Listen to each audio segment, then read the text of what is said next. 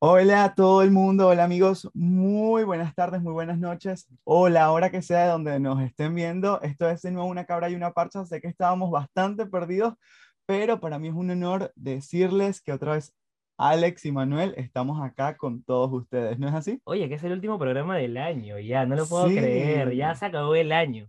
ya se acabó. se acabó el año. Oye, pero antes de empezar el último programa del año, aquí tenemos que agradecerles de que estemos aquí una vez más oyéndonos o viéndonos. ¿A quiénes tenemos que agradecer? Bueno, este año estuvieron de nuestra manito eh, gente maravillosa como lo son eh, Merch y Born Merch Plus y además estuvo Soleil y lo que es Versatile Store. Cuéntanos qué hace Versatile Store. Mira, yo te cuento, Versatile Store es una tienda electrónica que su principal página es Instagram y ellos mismos se, catalogan como el catálogo más grande de la comunidad LGBTIQ más grande del Perú y que puedes encontrar ahí desde perfumes, collares, ropas y hasta uno que otro juguete para animar tu vida sexual, fíjate. Claro. Bueno, tenemos también a Born Merch, como, como te estaba diciendo. Uh Merch a mí me parece este, una plataforma maravillosa porque ahí consigues todos los discos de tus artistas favoritos. Por lo menos yo estoy encantado porque mi último regalo de tu parte para mí fue un disco de allí. Tu regalo de Navidad. Mi regalo de Navidad que luego se los muestro. este, y la verdad es que sí, tiene muchas cosas muy lindas, artistas eh, del momento. Eh, así que pásense por allí. ¿Qué otra cosa tenemos? Y yo te cuento, Born Merch Plus es una división de esta tienda, pero la diferencia de Born Merch Plus es que en Born Merch Plus puedes encontrar todo el merchandising oficial de tus artistas como cuadernos, stickers, entre otros productos que tus artistas decidan lanzar. Y finalmente, ¿quién tenemos, Manu? Ah, Soleil Hair Perú. La gente de Soleil lo que hace es que hace que tu cabello brille. Ellos hacen que tu cabello esté más sano, más hidratado, mm. protegido, porque son planchas que te ah. planchan el cabello, pero no te lo queman. Venden planchas. Claro que ah, sí. Y bueno, productos de hidratación, todo esto. Si van de nuestra parte, quizás les hagan un peinado gratis. Ah, muchas gracias. Entonces, a todos nuestros amigos por este último programa del año de Una Cabra y una Parcha. Oye, yo te cuento que este último programa, mira, yo, yo, te cuento a quién tenemos hoy. Nuestro invitado de hoy se define como alguien de mente sucia, pero de alma pura. Uh. Mira, es productor, es actor y modelo de Bravo Fokker. Quizás ya diciendo Bravo Fokker, ya, ya están quizás sabiendo quién es él, pero también una pista más, es dancer performer. ¿Quién es Manu? Cuéntanos bueno, a todos. Ustedes saben que eh, Bravo Fokker eh, ya, ya es la pista principal, pero les voy a decir el nombre, es Pablo Bravo. Bienvenido, Pablo, a una cabra y una parcha. Súper esperado acá, Pablo.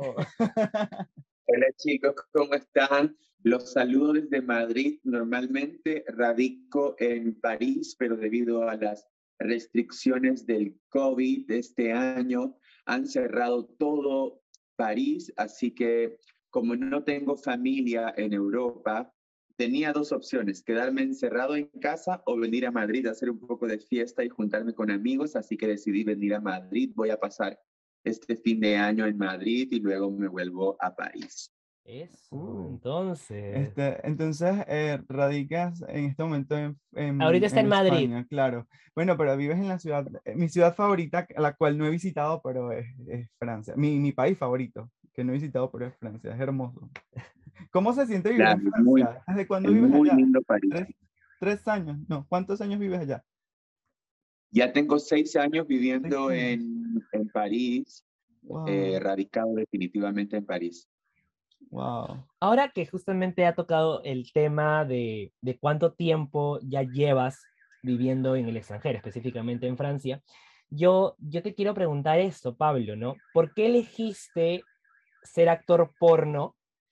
Y con esta pregunta también quiero hacerte una segunda. ¿Y por qué migrar y no hacer el contenido que haces en Perú? Esa es mi, primera pregunta, sería para ti. Sí, bueno, eh, en primer lugar, un poco me vi forzado por el afán de migrar, de abrir nuevas oportunidades para mí. En realidad, el porno no era mi objetivo final. Siempre he sido un performer, un bailarín. Es así que salí de Perú para irme a Chile, donde trabajaba como gogo dancer. Eh, lo que pasa es que yo siempre he sido un poco queer y en Perú para trabajar en el medio gay, vamos a decir, solamente existen dos oportunidades, dos mm. opciones de trabajar. O eres el macho alfa que todos desean, o eres una super drag queen que todos admiran. No hay un término intermedio, es decir, si eres un hombre tienes que ser absolutamente viril y si eres una mujer tienes que ser absolutamente bella. Entonces, no soy ni tan bella ni tan viril, estoy en el medio entonces estaba buscando un mercado en donde yo pudiera encajar y sentirme cómodo. Es así que empecé con Chile, donde empecé haciendo gogo dancer, donde podía ponerme perlas, donde podía ponerme brillitos, sin ser tan eh, juzgado como en Perú, porque vamos a ser sinceros, en Perú la masculinidad en el mundo gay es aún un bien preciado, es decir, más macho eres, más te queremos menos macho eres, menos te queremos.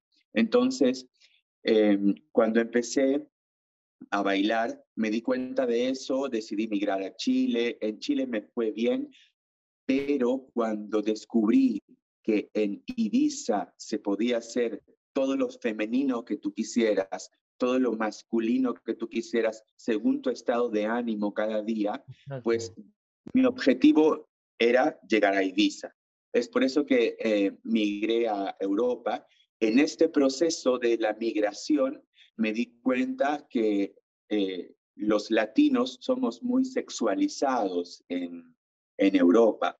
O sea, tú a la gente cuando sabe que eres latino automáticamente lo relaciona con el asunto sexual, con el, con el sabor, la, la, la sensualidad que tenemos los latinos.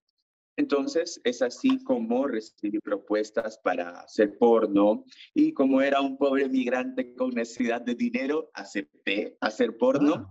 Y es un mundo en el que me sentí cómodo no solamente por la sexualidad eh, de la que pienso yo que es natural en mí, sino porque yo soy un creador de contenido, yo soy un comunicador. Entonces, el tener la atención de la gente, ya sea bailando, ya sea animando, ya sea haciendo videos porno, la atención del público me sirve, me, me enriquece, alimenta mi ego. Entonces eh, empecé a jugar el juego de la sexualización. Es decir, ¿me quieren sexual? Pues puedo serlo, puedo serlo.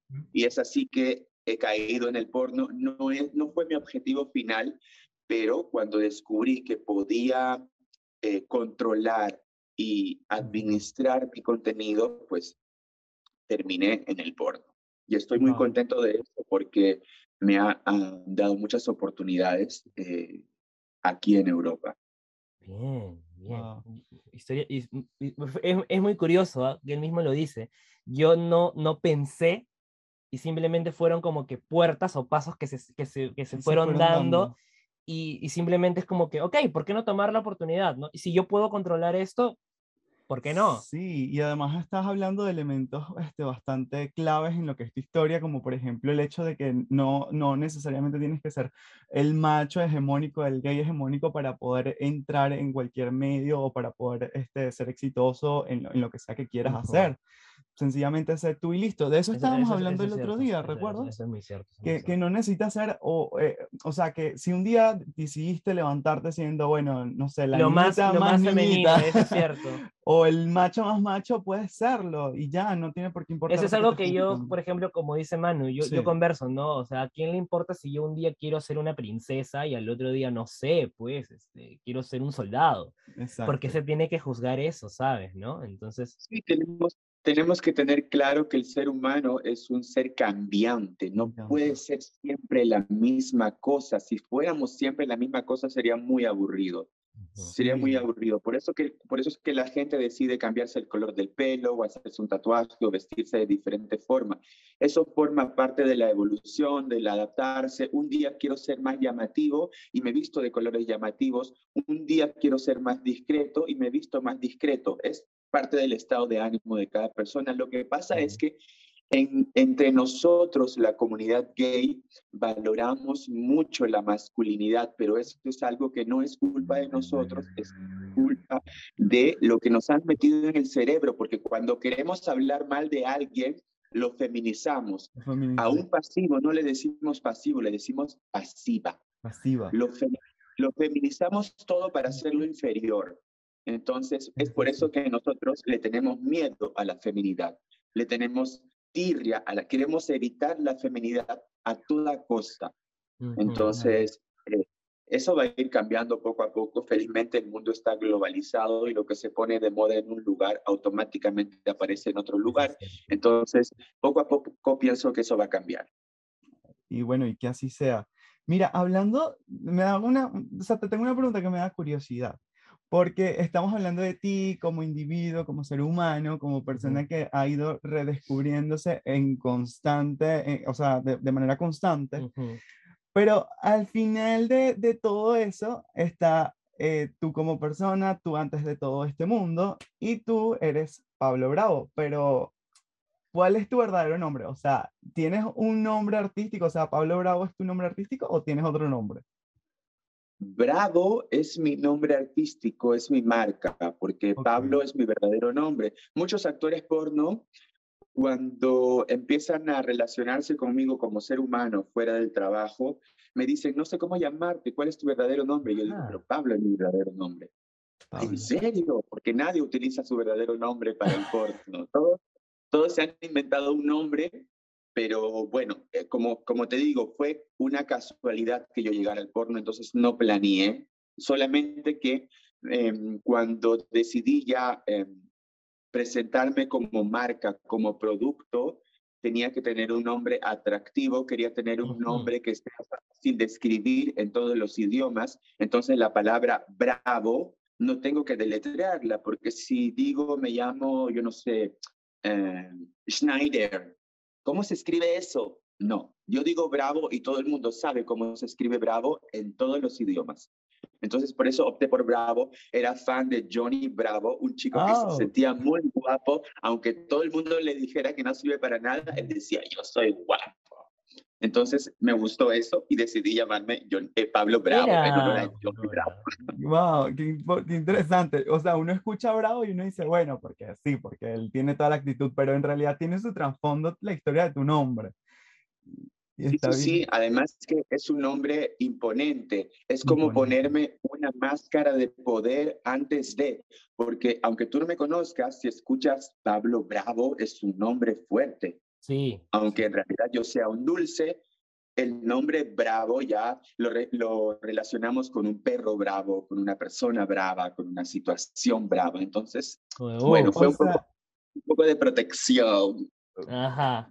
Señor Bravo, el, señor... Bravo.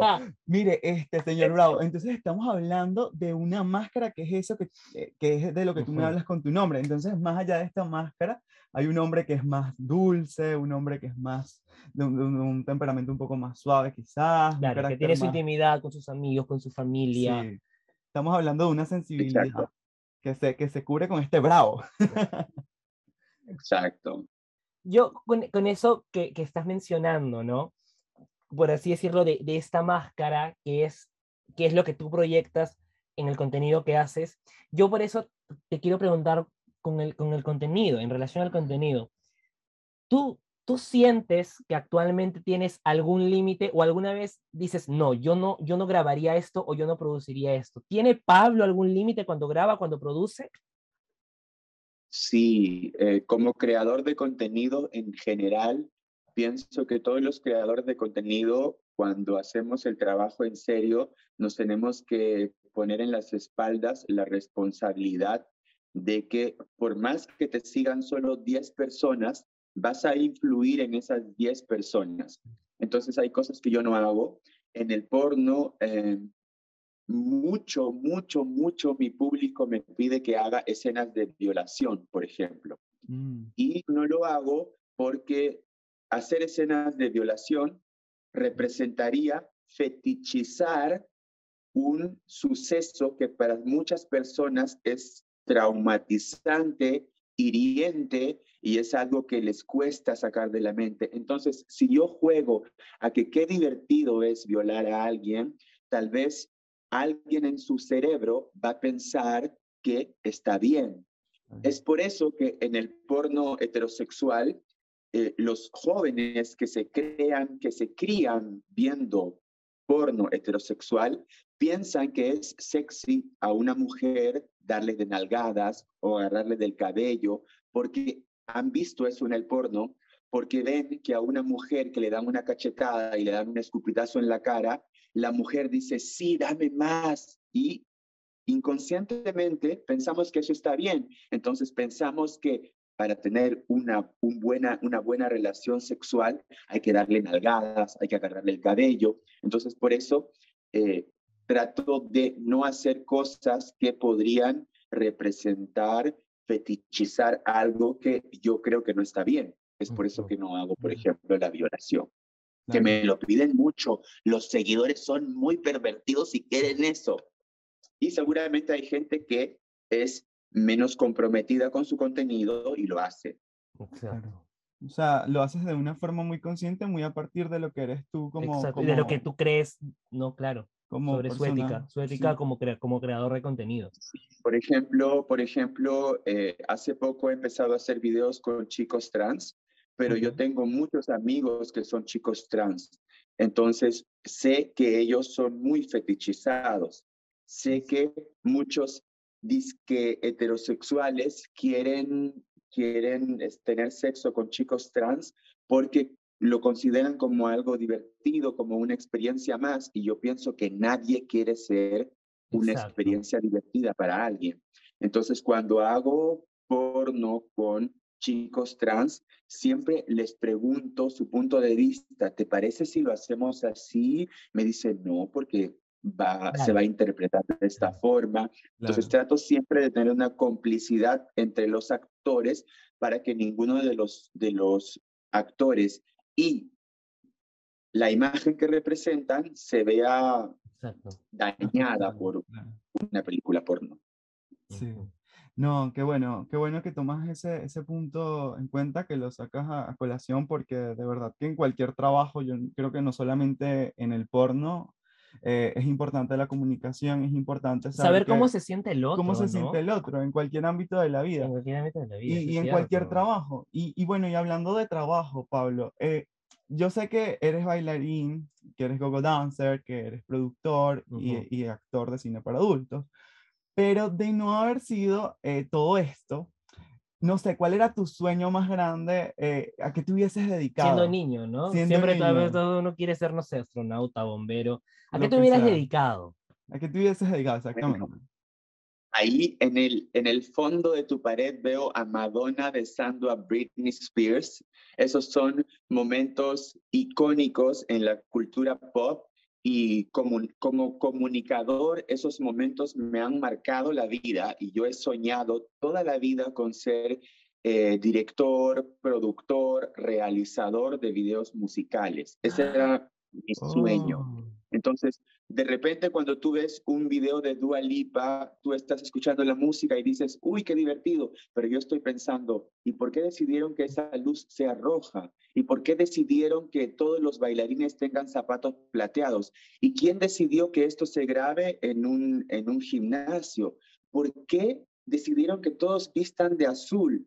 Todo eso lo pienso yo desde el punto de vista técnico. Eso es lo que me gusta de, de un video musical. Entonces, eh, tal vez no he tenido las oportunidades de hacer eso. Como te digo, el porno ha llegado de casualidad en mi vida. Ha sido un medio de ingreso que me ha servido para ayudar a mi familia, para eh, ayudarme a mí mismo, para darme seguridad, para darme estabilidad. Entonces, he seguido por ese camino, pero ahora que ya puedo darme tal vez la posibilidad de darme un gusto, de darme un placer personal, he comenzado a hacer música porque sé que oh. tal vez nadie me va a contratar como director de videos musicales, entonces hago música y así tengo un pretexto, una razón para yo mismo producir mis videos musicales y hacer y explayarme y crear y, y pagar a todos los productores que necesito para hacer el material que me gusta, ¿no? Exacto. Ay, cool, cool, cool. Qué bueno, y qué, qué, bueno, qué bonito en primer lugar escuchar eh, eso, porque más allá de lo que uno ve en, en una pantalla de mm, ti, este, hay un ser humano con sueños y aspiraciones.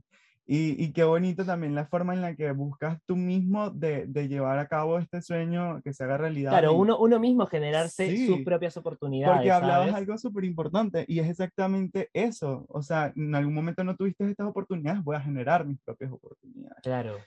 Claro, claro, claro. Ahora yo, dime, dinos, dinos. Ahora estoy haciendo música y tal vez no voy a ganar un, un Grammy por, por la música que hago, pero es esto que me alimenta, me da felicidad y podré seguir haciendo lo que hago para producir dinero, que es el porno. Y, que, y sobre todo, ¿no? Tú haces tu propia música y, y, como dices, ¿no? Quizás no tenga un Grammy o algún reconocimiento, pero es lo que a mí me nace hacer y lo que a mí me llena. Y yo creo que no hay nada más bonito en uno que la satisfacción personal de hacer lo que le gusta, ¿no? Sí, así es. Mira, este Pablo, ¿Qué otra pregunta le tenemos a Pablo? A ver, por acá. Sí, justamente yo, yo tengo una, una pregunta porque yo me acuerdo que yo conocí a Pablo más o menos hace tres ah, años. Lo conocí, lo conocí por redes. Y bueno, recién estoy teniendo contacto con él a través de redes por todo ese tema de conseguir la entrevista. Pero yo a él lo conozco más o menos hace tres, cuatro años que, sucede, que sucedió aquí un incidente muy curioso en Perú, que un congresista, vamos a decir Johnny Lescano, así tal cual, tuvo un proyecto de ley o la intención de tener un proyecto de ley muy curioso que era, vamos a prohibir el porno en Internet. O sea, nadie en tu computadora, en tu celular, en tu tablet, prohibido el porno. O sea, nadie va a ver porno en el Perú. Dictador. no, entonces yo me acuerdo que desde Twitter salió Pablo y... ¡Pum! Destruyó al señor, pero lo destruyó así con una inteligencia y con unos datos que yo me quedé sorprendidísimo de él y dije, no, no, el, el, señor se ha ganado su, su following en Twitter, y en cuanta red social tenga. Y esto a mí me genera, me genera una pregunta, ¿no? Porque así como tú, no vamos a negar que hay otros peruanos, que también en el extranjero o a nivel nacional, que se dedican a este mismo contenido, ¿no? Y esto yo te quiero preguntar, ¿por qué decidiste responderle a Johnny Lescano? Teniendo en cuenta de que sí te dedicas a este contenido y de que de por sí su proyecto te afectaba a ti, pero de alguna u otra forma tú estabas en el extranjero y a veces el pensamiento de las personas es, ah, pero él está en el extranjero, ¿qué le va a importar o en qué le va a afectar? ¿Por qué tú desde el extranjero decidiste, no, yo le voy a responder a este señor? ¿Por qué? Porque pienso que el Perú tiene que evolucionar porque pienso que personas de mente cerrada no ayudan nada a la evolución. Es decir, pienso que hay mucha gente que podría eh, censurar el porno o verlo desde un punto de vista moral como incorrecto, pero el porno es una forma de entretenimiento que por supuesto se tiene que reglamentar para que no llegue a menores de edad, por supuesto, se tiene que reglamentar para que un niño de 10 años no tenga acceso al porno porque no está en la edad, eh, no está con la madurez para enfrentarse al porno, porque justamente el enfrentarse al porno muy joven afecta. Pero tampoco negar absolutamente la existencia de algo es la solución. Hay que reglamentarlo, sí, pero no se puede prohibir algo. Y eso que se puede hacer, hay países que lo hacen, en, en China, en Japón, hay algunas eh, comunidades donde no se puede, porque todo lo que es numérico se puede controlar, es decir, por Internet se puede controlar eso, se podría llegar a prohibir como se hace en algunos lugares, pero no es la solución y solamente nos haría retroceder. Lo que pasó con el escano fue en realidad yo creo que una jugarreta en la que me utilizaron. Yo sabía que estaba siendo utilizado, pero decidí tomar esta oportunidad y decir lo que quería, porque me escribió un, un, un, periodista muy importante, que no voy a decir su nombre, me escribió un periodista muy importante y me dijo, mira lo que está pasando, este, esta persona está proponiendo esto, ¿por qué no le respondes y yo te voy a hacer salir en los medios? Yo dije, esta persona me está utilizando a mí para atacar a alguien. estoy siendo utilizado. Pero en el Perú tal vez no me van a dar otra, otro día la oportunidad de hablar con una persona tan importante. Entonces voy a utilizar esta oportunidad de forma inteligente, voy a decir de forma inteligente mi punto de vista, de forma respetuosa y de forma divertida, porque solamente así la gente ve el contenido cuando lo hace divertido, ameno. Entonces hice esta respuesta que eh, estoy feliz de lo que dije porque me un poco que me documenté antes para no decir alguna tontería. Y entonces, bueno, así resultó esta respuesta al escano. Yo, yo de hecho te cuento, eh, ese, esa entrevista con ese periodista, de hecho yo la vi. Y cuando yo la vi, me sorprendió mucho porque dije, wow, tanto revuelo causó su respuesta en Twitter de que ahora están, le están, están llamando para hacer este, una entrevista a nivel, a nivel nacional. Y yo fue como que, wow. A, mí, a, mí, me gustó mucho. No, de hecho, eh, uno de los temas de conversación, eh, los primeros temas de conversación que tuvimos nosotros fue sobre ti, de hecho, porque a él le, impactó tanto esa, esa respuesta que tú le diste a este congresista que, que fue como, como que, wow, tengo que hablar de esto. Y la verdad es que a partir de ahí fue que yo te empecé a, a conocer y empecé a, a, seguir tu, contenido y conocer quién eras tú. Y la verdad es que ahora que estoy hablando contigo, sé que eres, o sea, o percibo que eres un hombre que habla con mucha base y la verdad mucha, es que, mucha propiedad. mucha propiedad. Mira, este... Pablo, te tengo una pregunta porque yo recuerdo que en esa, en esa respuesta que tú le diste al señor este, Lescano, Lescano este, hablaba sobre eh, los problemas que trae un mundo sin el acceso al contenido para adultos, a la, pornografía. Por eso yo te pregunto a ti, para que la gente que nos escucha sepa eh, qué, es lo que, qué es lo que trae como beneficio ver pornografía. ¿Trae algún beneficio ver pornografía según tú que, que, que creas este contenido? Sí, bueno, el porno finalmente es solamente entretenimiento entretenimiento para adultos, pero entretenimiento finalmente. Entonces, los beneficios que trae son los mismos que ver un video de Bad Bunny o, un video de Anuel. Eres tú quien lo interpreta, eres tú quien absorbe lo que necesita absorber. hay gente que seguramente no está expuesta al porno y que puede vivir una vida completamente normal y está bien. Pero el porno es solamente entretenimiento, no hay que tomarlo tan en serio en realidad. Creo que los que crean el contenido tienen que tomarlo en serio porque eh, hay mucha gente que se educa con el porno. Entonces, hay muchos jóvenes que aprenden su primer, su primer eh, contacto con el sexo es a través del porno porque no son capaces de preguntarle a sus padres cómo, por qué. Entonces, somos una, una sociedad en el Perú, quiero decir, somos una sociedad un poco tirada a la antigua, donde justamente porque alguien quiere prohibir el porno, eso nos hace pensar que está mal ver porno. Entonces lo hacemos a escondidas, lo hacemos con amigos. Yo me recuerdo que cuando era niño hacíamos una, un grupo de, de, niños cuando algún compañero del colegio traía una revista porno y veíamos eh, oh. fotos y cosas así.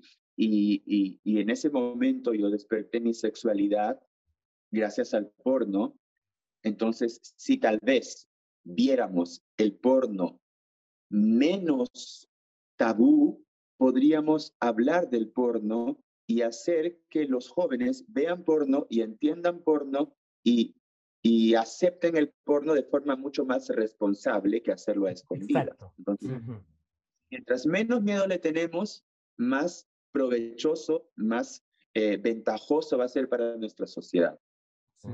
Ahí hablamos de, de, romper con paradigmas, de romper con tabúes. Que, tiene que ver mucho con la educación, ¿no? Porque, por ejemplo, acá en el Perú la educación sexual es como de es muy tabú aún, es como, o sea, a un siglo XXI, 2021, 2022, aún sigue siendo tabú, o sea, es, es, muy curioso, es muy curioso. Y, incluso, y incluso sigue siendo tabú hablar de sexo heterosexual. O sea, incluso eso que es lo más, vamos a decirlo así, lo más común, entonces es como de, ¿qué quedará para, para el ¿Qué quedará, ¿Qué quedará exacto para el resto, no? Entonces es como, ¿qué, ¿qué, nos espera a nosotros, no? Sí. Por ejemplo, a mí, a mí en el colegio, pues nunca me enseñaron, se lo digo así, yo me gradué nomás en el 2013, o sea, hace poquito, o sea, a mí nunca me enseñaron sobre el sexo anal.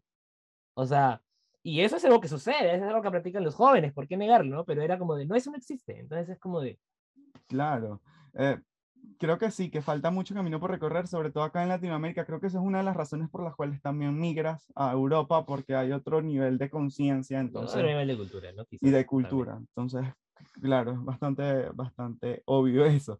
Mira, este, hablando de cosas que nos molestan y todo esto, ¿qué, ¿qué, te llega al pincho de grabar videos porno? O sea, ¿qué te llega al pincho de ser actor porno gay? O sea, no sé. O en general, o en general, ¿qué te llega también? ¿Qué te llega al pincho en la vida? En la vida, o sea, no sé. Bueno, en la vida en general, lo que me molesta mucho es la gente que se siente superior a los demás.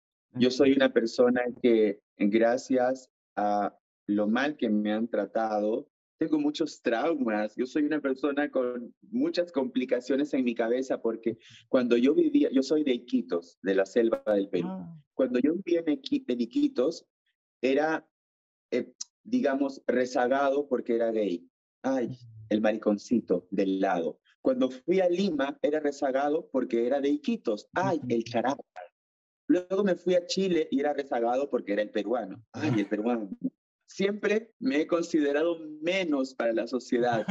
Entonces, cuando llegué, cuando llegué a Europa, cuando vi el deseo sexual que tenían los europeos por los latinos, yo dije, solo tengo dos opciones o me vuelvo la víctima fetichizada o tomo este poder que me da el sexo y lo hago mi negocio. Entonces, si tú me fetichizas, si tú piensas que solo sirvo para el sexo, pero el sexo es mi medio de trabajo, paga por mi contenido, paga por verme, paga por mis shows y después que has pagado, sí, fetichízame todo lo que tú quieras, trátame como un objeto, porque en realidad cuando la gente piensa que me está tratando como un objeto, soy yo el que tengo el sartén por el mango, soy yo el que estoy controlando y soy yo el que está monetizando.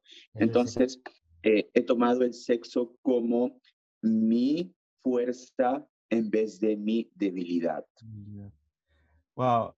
Pablo. Eso es lo que me molesta, la gente que siente que es superior o que puede tratar a los demás de forma inferior eso se transfiere a cualquier ámbito. Y ahora, algo que has, que has mencionado, ¿no? Yo soy una persona que, que, que, tiene ciertos traumas, ¿no? Tú mismo, tú mismo lo has mencionado. Esto a mí me, me lleva a preguntarte, entonces, ¿qué cosa no conoce la gente de Pablo Bravo, el actor? ¿Qué cosa no conoce la gente? ¿Qué hay más allá de la pantalla? No conocen de mí que soy una persona muy sensible, que soy una persona muy inteligente, me considero muy inteligente. Creo que aunque está mal que lo digas, hablo cuatro idiomas, me puedo comunicar con mucha facilidad con las personas, pero tal vez decidí jugar al juego de, como te digo, tú decides si vas a ser la víctima o si vas a tomar este poder y utilizarlo a tu favor. Entonces, em, eso es lo que ha pasado conmigo. Eh, eh, he decidido controlar mi contenido y, y de eso he hecho lo poco que puedo hacer hasta ahora. Espero que la vida me siga dando oportunidades. Estoy ya un poco cansado del sexo porque la gente, em, por consecuencia de trabajar en el sexo, me respeta menos me respeta menos porque no saben que soy una persona inteligente, porque ven solamente las fotos y los videos y se quedan con eso y tal vez no tienen, la, no tienen la, las ganas de conocerme más allá. Le decía eso a mis amigos. Ahora estoy escribiendo una canción electrónica ah. que trata sobre la depresión que sufren los actores porno. Y mis amigos me dicen, ah. pero ¿por qué estás escribiendo eso? ¿Por qué es lo que quiero decir? porque es lo que tengo aquí y quiero sacármelo, quiero que la gente, les digo a mis amigos, un día cuando estés bailando en una discoteca y estés medio borrachito y estés disfrutando la vida y sintiéndote sexy, te voy a decir una, te voy a contar una historia tan real y tan triste que te voy a tocar el corazón, vas a verlo. qué bonito. Y que, que mm, qué bonito y que, que, le des un propósito también a tu música. Mm, y, Exacto. Y, hablar de, de, estas cosas que existen, ¿no? Porque eso que tú has mencionado, ¿no? Ya estoy cansado de, de, este aspecto y, y, yo me siento un poco deprimido. Y es como, y, y creo que eso pasa porque quizás la gente no sabe separar, y no solo con la, con la gente que se dedica al contenido para adultos, sino con los artistas en general, la gente no sabe separar de lo que ve sus pantallas, de lo que hay detrás de las pantallas, la persona, el ser humano, ¿no? Y a veces hoy en día en redes sociales, y, Pablo que está en Instagram, que está en Twitter, yo creo que él, él, me va a dar la razón, sabe de que hoy en día, pues, este, destruir a alguien con un simple tweet es demasiado fácil, ¿no? E, es muy sencillo. Y bueno, si queda alguna duda de que este hombre no es inteligente, no habla con base, con certeza de lo que, de, lo que sabe, de lo que está diciendo, o sea, no, bueno, pues el que vea esta entrevista y no se dé cuenta de eso, pues está ciego.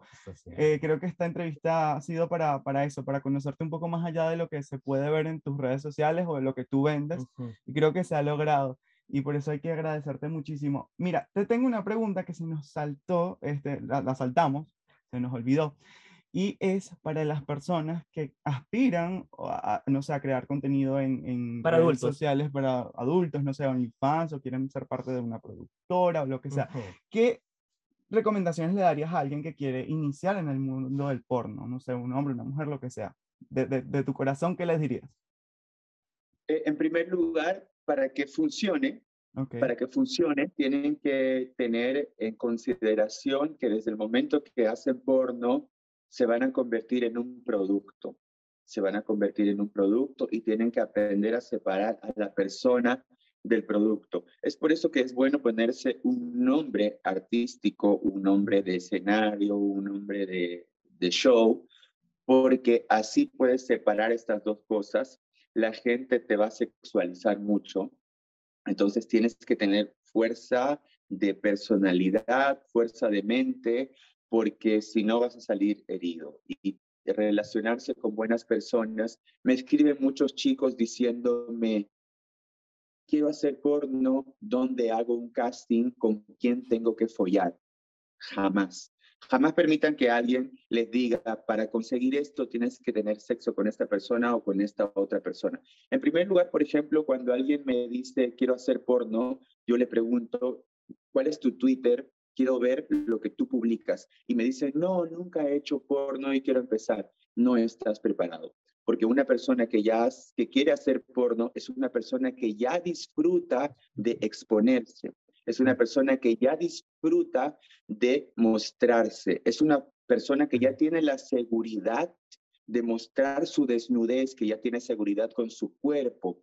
Porque si no estás preparado, si no sabes ya lo que vendes, lo que propones de ti, vas a caer en manos de gente que te va a decir, quiero follar contigo para ver si follas bien, para hacerte trabajar. No, eso no se hace.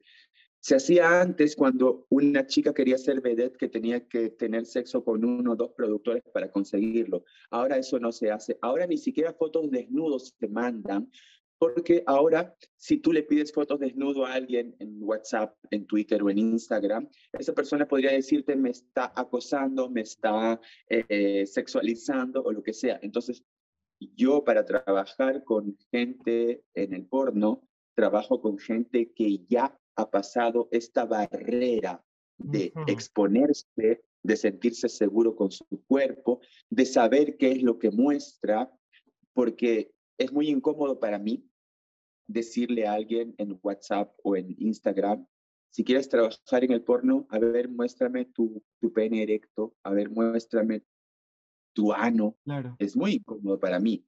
Pero si yo te pido tu Twitter, en tu Twitter yo voy a ver que tú muestras más tu pene o muestras más tu trasero o que tú solo follas con preservativo o que tú follas solo sin preservativo. Es como tu currículum. Exacto. Vamos a decir. Entonces, así yo no me siento en esta incomodidad de decirle, disculpa, tengo que ver tu ano. Claro. Es muy incómodo para mí preguntarle eso a una persona. Entonces, he decidido que eso, trabajo en el porno con gente que ya ha pasado esta barrera y que es consciente de la exposición que te da el porno. Correcto. bueno, este, ya, ya hemos hablado de bastantes temas este, personales, de cosas este, relacionadas a su contenido. A tu contenido, a tu trabajo. Sí. Ya, ya para finalizar, porque bueno, oye, este es el último programa del año, ya. Eh, yo, bueno, ya nos dijiste que, que, te vas de rumba allá en Madrid, vas a estar allá de rumba para recibir el año nuevo, pero más allá de la rumba, este, ¿qué haces en año nuevo? ¿Tienes alguna cabla, alguna tradición, no sé, algún ritual? ¿Qué, haces, qué haces tú? No tengo ninguna cábala, la verdad. Cuando era joven, eh, hacía muchas cábalas, como, no sé, comer las uvas, salir con la maleta por ahí. Ahora no, eh, pienso que soy una persona mucho más madura, entonces he perdido un poco la magia de creer en las cosas. Siempre creo en la energía, entonces digo, este año no me porté mal con nadie, no le destruí la vida a nadie, no le fregué la vida a nadie, así que no tendría por qué pasarme nada malo. Así que yo solamente espero cosas buenas porque sé que me lo merezco. Y hablando, hablando de cosas buenas, y que bueno, ya dijiste, ¿no? ya, ya perdí este lado mágico y soy un poquito más racional. ¿Cuál sería entonces tu, tu mayor propósito o mayor deseo, o mayor deseo u objetivo para este 2022?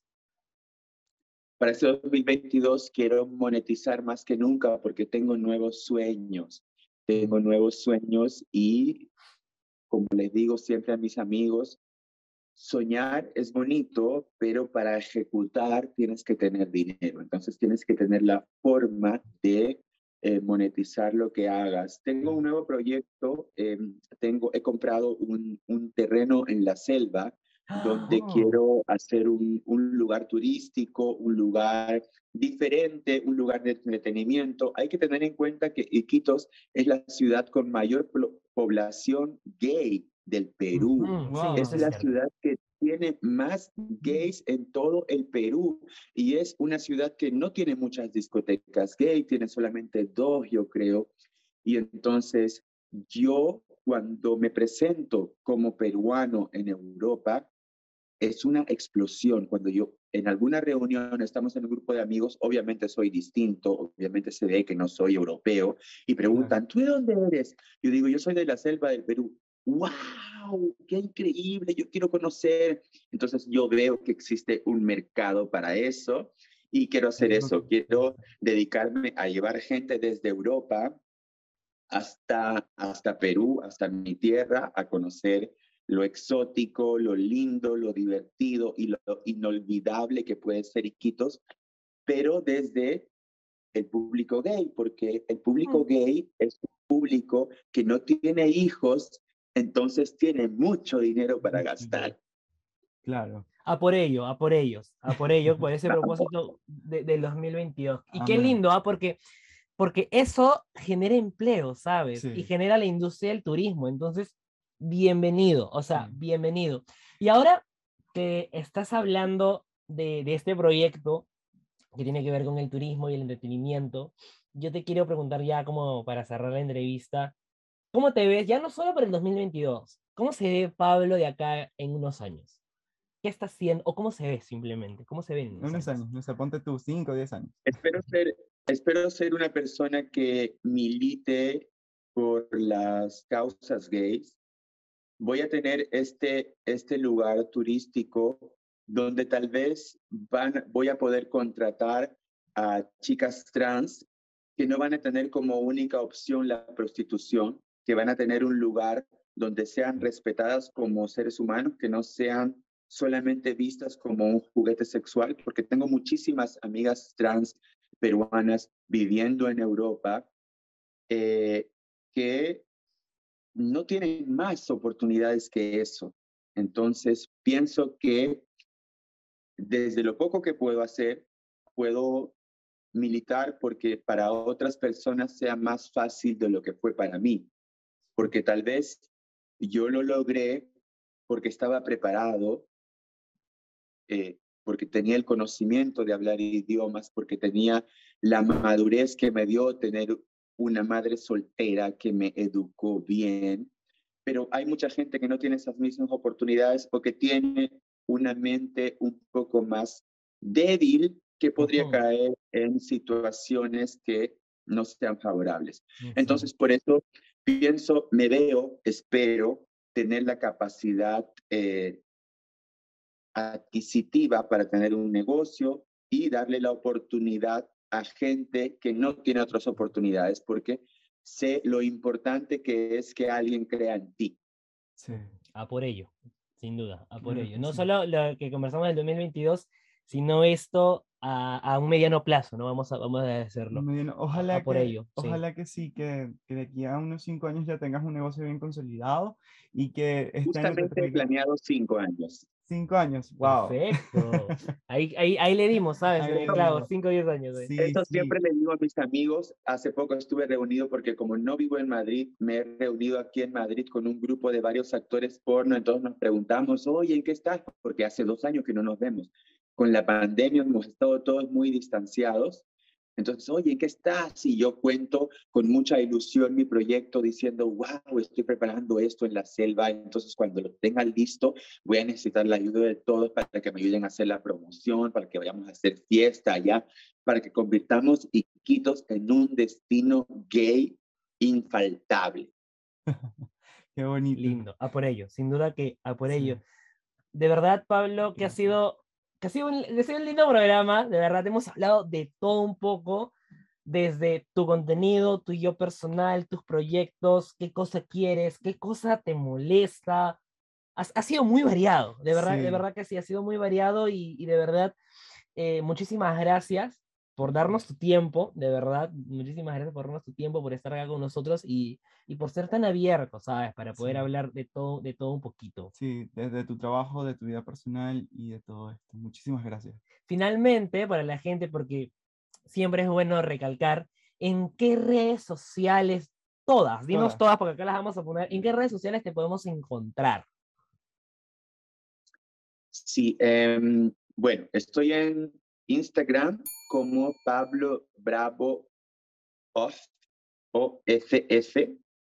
Eh, me pueden encontrar en Instagram. Instagram ya me ha cerrado 15 perfiles, puedes creerlo. Mm, así que estoy tratando de que este me dure lo más posible. Eh, lo tengo en privado, así que cuando me sigan voy a aceptar sus, sus solicitudes, no se preocupen pero tengo que ser muy cuidadoso con el Instagram. Cada vez que quiero mostrar un poco de paquete o que quiero mostrar un poco de, colita, lo pienso, lo reflexiono para que no me cierren el perfil. En Twitter me ha durado muchísimo tiempo el Twitter, así que me encanta el Twitter. El Twitter es el medio de comunicación que más utilizo, me pueden encontrar ahí.